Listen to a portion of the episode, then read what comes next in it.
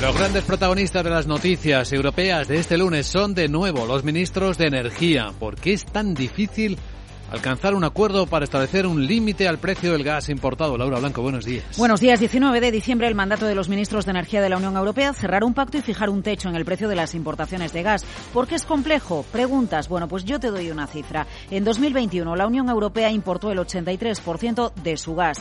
En 2022 hemos podido llenar, ya con guerra, hemos podido llenar las reservas porque hemos usado gas ruso comprometido antes de la guerra.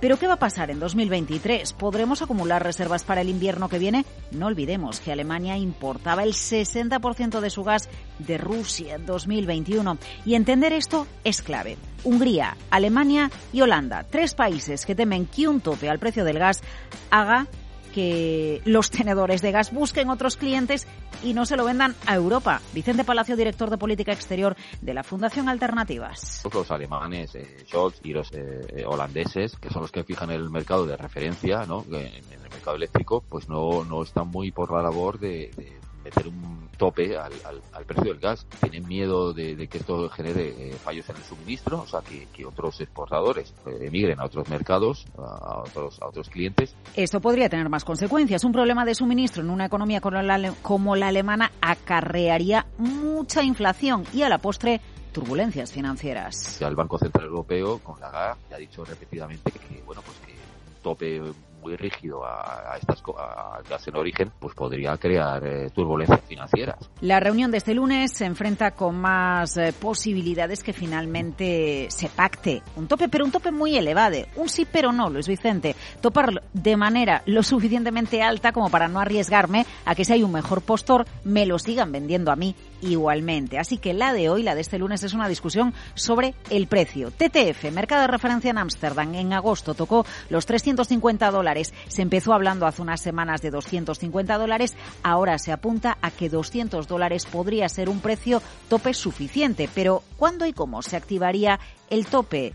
Tiene que ser superior incluso a los 200 dólares o se puede establecer por abajo cuán superior o inferior tendría que ser el TTF sobre el precio del gas natural licuado, la otra referencia que bien conocemos en España porque tenemos eh, gases, eh, porque tenemos plantas regasificadoras. Bueno, y más preguntas. Si unos países tienen carestía, ¿qué solidaridad obligatoria se establece en Europa con el resto? Porque de esto se ha hablado mucho en los últimos meses, pero en la práctica todavía no estamos cediendo gas de manera solidaria. Y te planteo otra cuestión, Luis Vicente derivada de la crisis energética. En plena crisis, ¿no sería recomendable que más allá de ponerle un tope al precio del gas a la hora de comprarlo, relajemos la normativa de la concesión de nueva instalación renovable? Y no lo digo para que se hagan las cosas mal y rápido, lo digo para que se hagan bien, pero más rápido, porque necesitamos más generación renovable. Tiene sentido. Hablando de energía renovable, se avecina aire fresco, parece que por fin para la eólica marina el año que viene. Bueno, pues sí, nuestra costa, nuestro mar, la economía española no tiene eólica marina, pese a los 7.000 kilómetros de litoral. El problema, ¿por qué pasa esto? Es la característica de nuestra costa, muy poquitas millas, hay muchísima profundidad, lo que impide que instalemos aerogeneradores como se hace, por ejemplo, en el Mar del Norte. Pero esto ha favorecido que en España se haya desarrollado una industria paralela eólica marina flotante, tanto que somos líderes mundiales en eólica flotante, como nos ha contado en el programa la energía Juan Virgilio Márquez, director general de la Asociación Empresarial Eólica. Que España ha sido, es uno de los principales países en desarrollo de prototipos, por ejemplo, eólica marina flotante.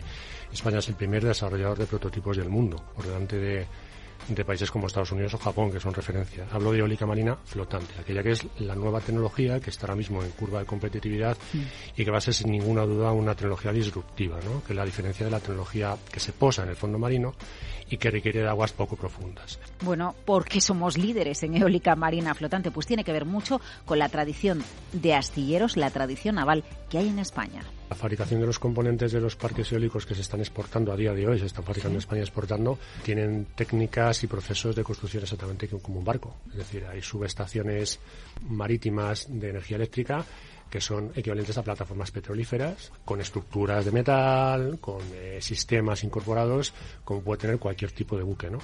Y la única industria capaz de hacer eso es la industria naval, los son los astilleros. Así que España líder en, eólica marina flotante y ojo, en 2023 llegarán por fin las primeras subastas de eólica marina para instalar en el litoral español. Luis Vicente.